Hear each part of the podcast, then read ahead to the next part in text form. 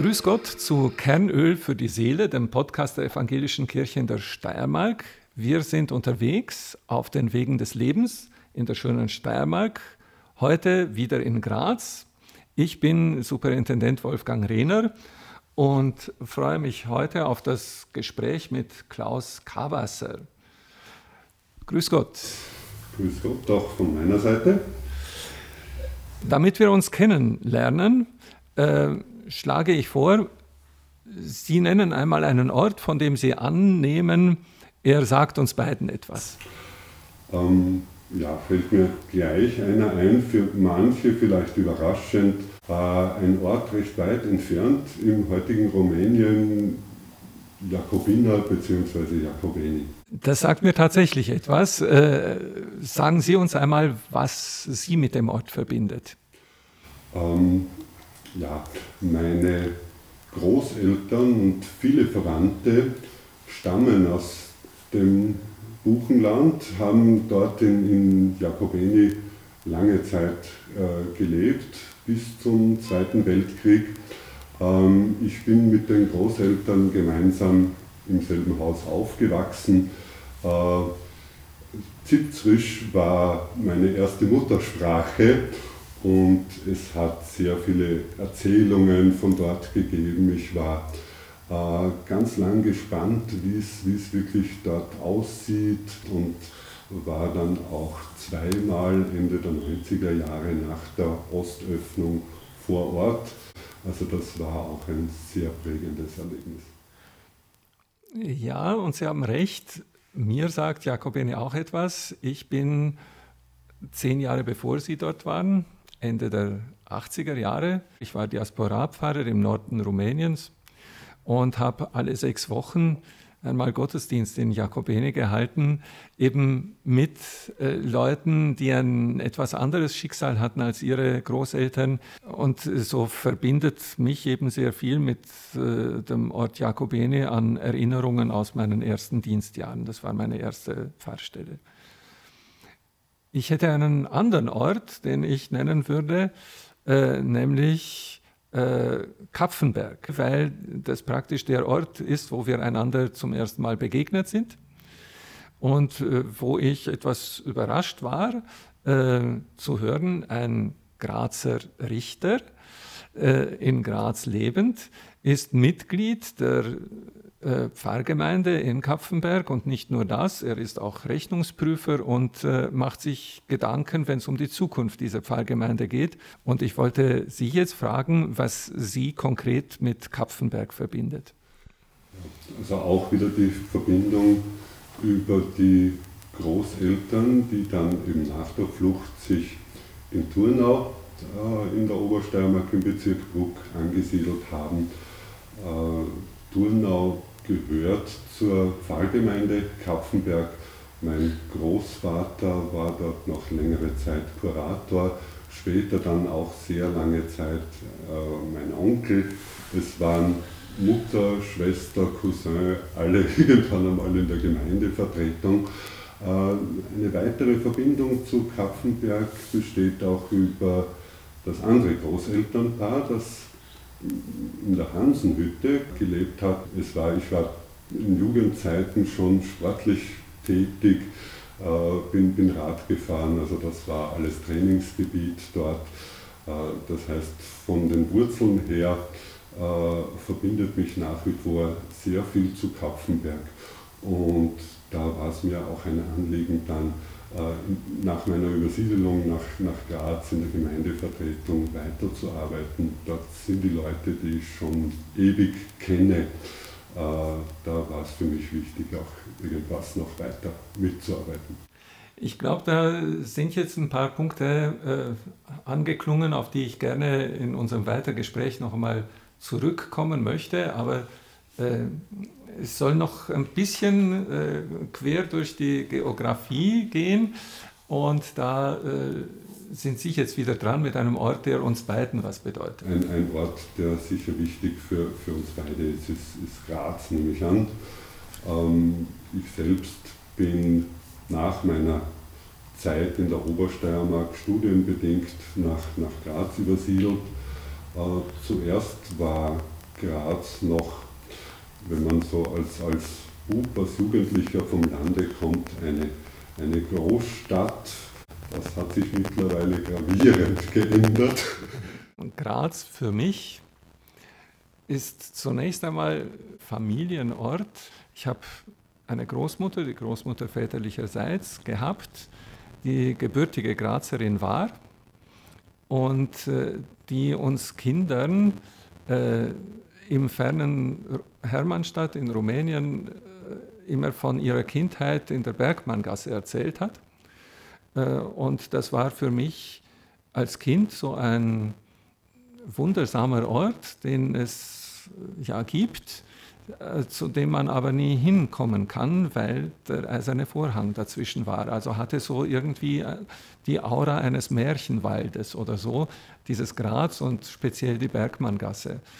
Ähm, und jetzt befindet sich meine Dienstwohnung in der Bergmanngasse und zwar auch noch im gleichen Häuserblock äh, wie der, in dem das Haus stand, in dem meine Großmutter aufgewachsen ist. Und von daher ist Graz für mich äh, zunächst einmal so als Familienort ein ganz besonderer Platz. Wir sind jetzt schon sehr, sehr lange in der Vergangenheit eigentlich unterwegs mit unseren, mit unseren Fragen. Dennoch muss ich jetzt, äh, versuche ich mit dem nächsten Ort, den ich nenne, einen äh, Link in die Gegenwart, nämlich Tokio.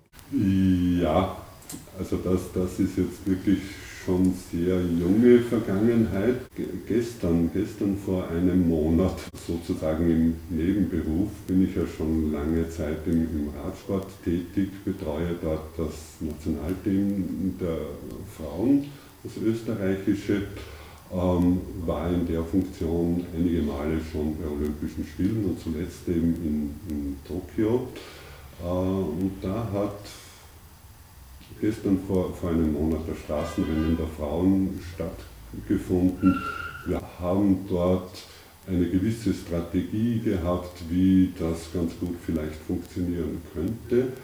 Ähm, ein Teil dieser Strategie ist aufgegangen, wie die Anna in eine Führungsgruppe kommen könnte. Ähm, der andere Teil, dass sie nämlich dann von Spitzenreiterinnen eingeholt wird und eine gute Chance hätte, in einer größeren Spitzengruppe von 10, 15 Leuten eine Top-10-Platzierung zu erreichen, der ist nachträglich gesehen Gott sei Dank nicht aufgegangen. Diese Favoritinnen sind dann nicht mehr nachgekommen. Die, die erste Führungsgruppe hat sich immer mehr verkleinert und letztlich ist nur mehr die Anna übrig geblieben und ist dann doch recht sensationell und auch für uns überraschend Olympiasiegerin geworden. Gratulation dazu. Ich glaube, das ist ein Moment, den ich mir so gar nicht ausmalen kann in seiner, in seiner Bedeutung, in seiner Tiefe, in seiner Tragweite. Unsere äh, Podcast-Reihe heißt Kernöl für die Seele. Ähm, würden Sie das so als Kernölmoment bezeichnen, als etwas, was, äh, so das, was das Kernöl mit einer Speise macht? Ja, äh, dieser, dieser Medaillengewinn oder diese Goldmedaille bei, bei Olympia jetzt in Ihrer Biografie oder in Ihrem Bereich im Ehrenamt äh, beziehungsweise im Nebenamt als Teamchef des Damenteams? Ja, schon, definitiv. Es ist vielleicht im Frauenradsport sogar noch wichtiger als bei den Männern. Die sind die Olympischen Spiele. Bei den Männern steht eine Tour de France, ein Giro d'Italia, manche Frühjahrsklassiker, medial jetzt äh, noch ein bisschen mehr im Mittelpunkt. Ähm, das ist bei den Frauen ein bisschen anders. Also so wie in den meisten Sportarten ist ein Olympiasieg eigentlich das größte Highlight, das man erreichen kann. Im Radsport allgemein hat es ja auch einige Zeit gedauert, bis das wieder möglich war für Österreich, dass erste und letzte Mal, dass wir dort einen Olympiasieger hatten, war 1896. Liegt also dann doch schon einige Zeit zurück. Ja, und wir haben es ja auch von der anderen Seite kennengelernt mit sehr guten Fahrerinnen, die dort durchaus bei Olympischen Spielen gewisse Chancen gehabt haben. Da ist dann einmal zum Beispiel ein vierter Platz hat herausgeschaut. Eine sehr gute Leistung, aber bei Olympischen Spielen vielleicht nicht der Platz, den man sich unbedingt ersehnt und umso mehr kann man dann äh, so eine Medaille, vor allem eine Goldmedaille, schätzen als ja, zumindest Kernöl, äh, als etwas ganz Besonderes äh, in diesem gesamten Rahmen. Während wir über Orte gesprochen haben, die uns etwas bedeuten, hm, ist mir aufgefallen, wie weit wir in unserer Biografie oder in der Geschichte auch zurückgehen. Ähm, so dass ich das Gefühl hatte, unser Gespräch kriegt so einen rückwärtsgewandten Drall. Ich wünsche mir immer wieder einmal, dass äh, so etwas wie ein olympisches Ideal tatsächlich auch gelebt wird. Ähm, dass das Dabeisein das Große ist oder dass ähm, Amateursport äh, tatsächlich äh, zeigt, was er kann.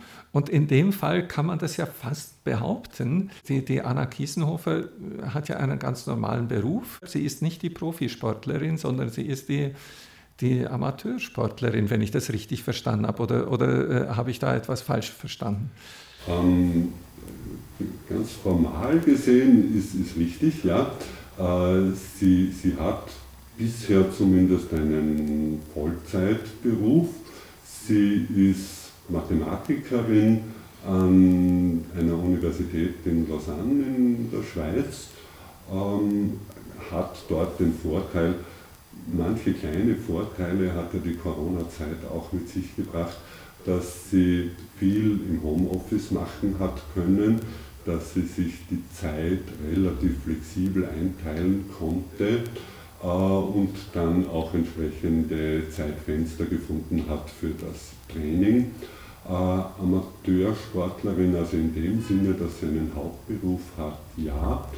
Ähm, wenn ich mir ansehe, äh, die Art des Trainings, den Umfang des Trainings, ähm, dann ist das schon sehr, sehr professionell, auch wirklich äh, von ihr Haus mit, mit starkem wissenschaftlichen Background. Und wenn man sich umgekehrt ansieht, äh, den, den, ganzen Jahresablauf, die Vorbereitung und die Verpflichtungen von den sogenannten Profisportlerinnen, die im Gegensatz zu Anna oft 70, 80, 90 Wettkämpfe im Jahr bestreiten und viele Sponsorentermine haben und so weiter, äh, die tun sich schwerer, oft ein solches gezieltes, professionelles Training einzuhalten aufgrund ihrer ganzen anderen Verpflichtungen. Also in dem Sinne würde ich die, was Trainieren und Vorbereitung betrifft, die Anna sogar als sehr, sehr professionell bezeichnen. Okay, da klingt so etwas durch von dem, dass es bei ihr durchaus auch ein Vorteil war, dass sie weniger Sponsorenverpflichtungen hatte und weniger in diesem Profi-Geschäft drin steckte als äh, die Konkurrentinnen. Das ist absolut bisher so gewesen.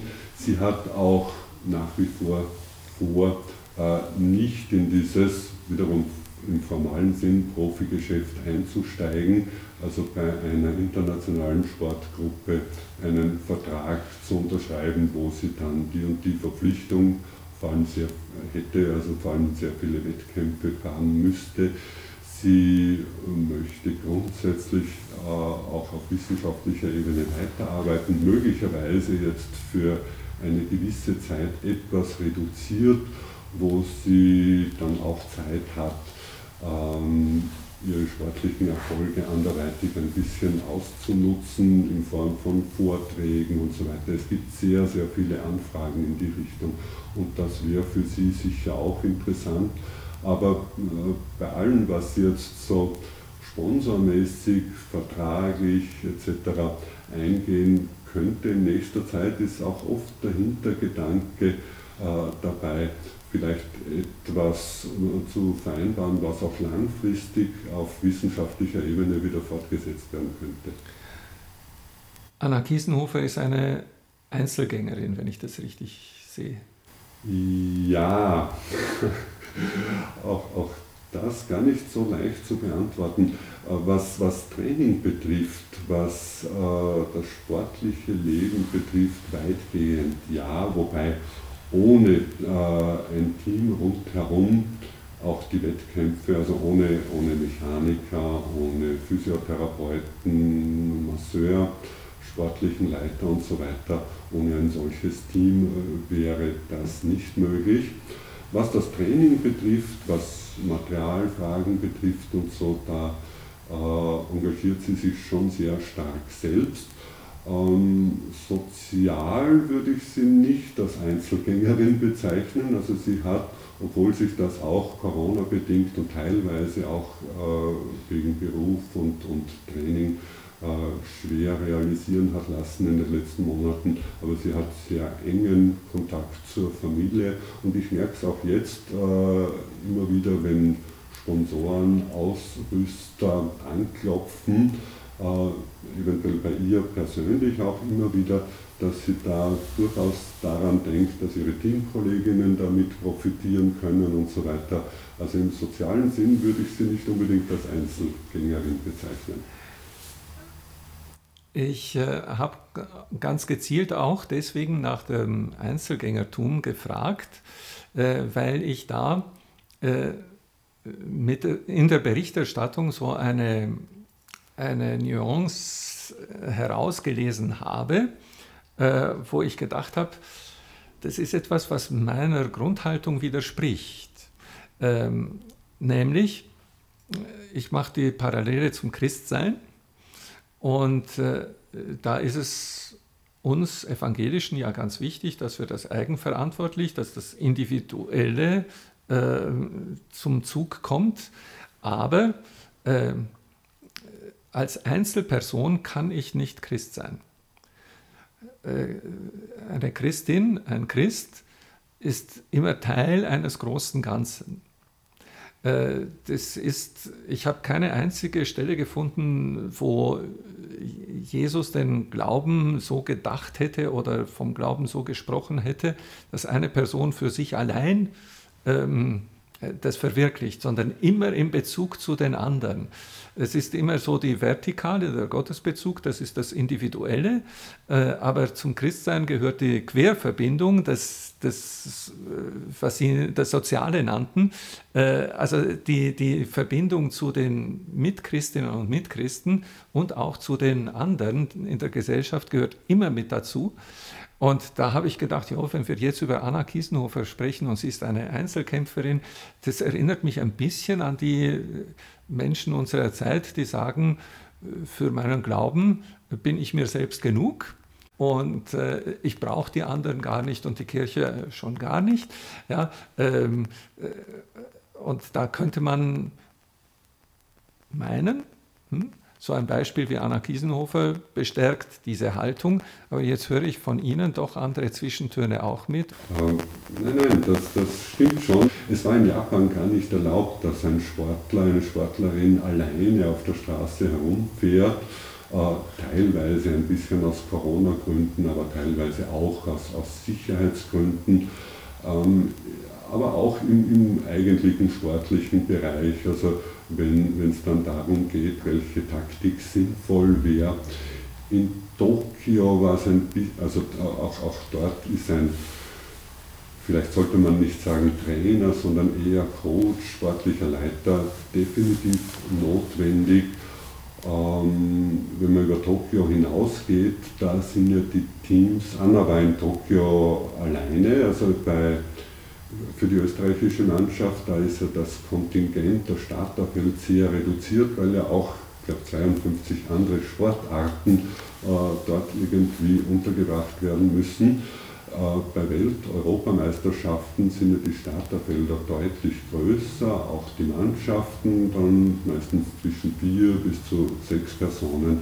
Auch da muss intern teamtaktisch viel abgestimmt werden, wer hat welche Funktion. Also da ist es dann schon ähnlich wie bei einer Fußballmannschaft, dass nicht einfach jeder für sich los spielen oder in dem Fall Radfahren kann.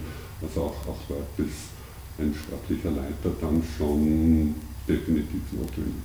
Also äh, auch die Einzelgängerin macht den Teamchef nicht äh, äh obsolet. Manchmal äh, bin ich ja in Gedanken so unterwegs und denke, mh, hm, am besten wäre es, wenn die evangelische Kirche in der Steiermark mich gar nicht brauchen würde, ja, äh, wenn jede und jeder für sich so viel Verantwortung und so, so, so, viel, so viel Einbettung hätten an ihrer Stelle, dass das alles schön läuft da, äh, und man mich als Superintendenten gar nicht brauchen würde.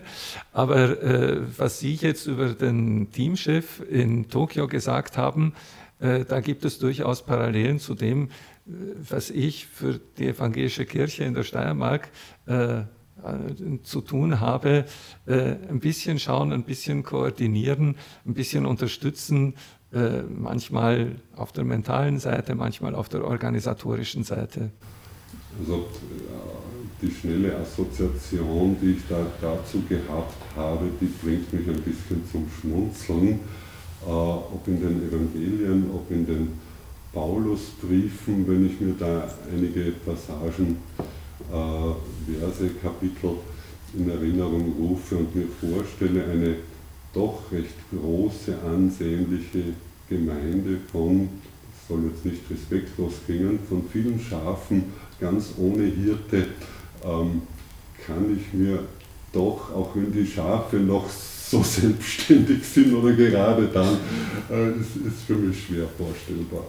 Okay, also diese Assoziation, die Sie zum Schmunzeln bringt, ist das mit den Schafen und den Hirten. Es gibt ja andere Bilder für Gemeinde auch. Äh, ein Leib, viele Glieder und so weiter. Ähm, das äh, kann man dann je nach Situation eben schauen, was ist das Passendere. Wenn ich aber auf die Uhr sehe, dann merke ich, unsere Zeit ist abgelaufen. Ich wollte gerne mit Ihnen noch ein bisschen über das Richtersein reden, aber das muss jetzt hintangestellt werden. Aufgrund äh, der abgelaufenen Zeit sage ich an dieser Stelle schon Danke für das Gespräch, danke fürs Zuhören. Bleiben Sie fröhlich und gesund und nehmen Sie mit, Ihre Kirche ist neugierig auf Sie und außerdem bleiben Sie neugierig auf uns und die nächste Folge von Kernöl für die Seele.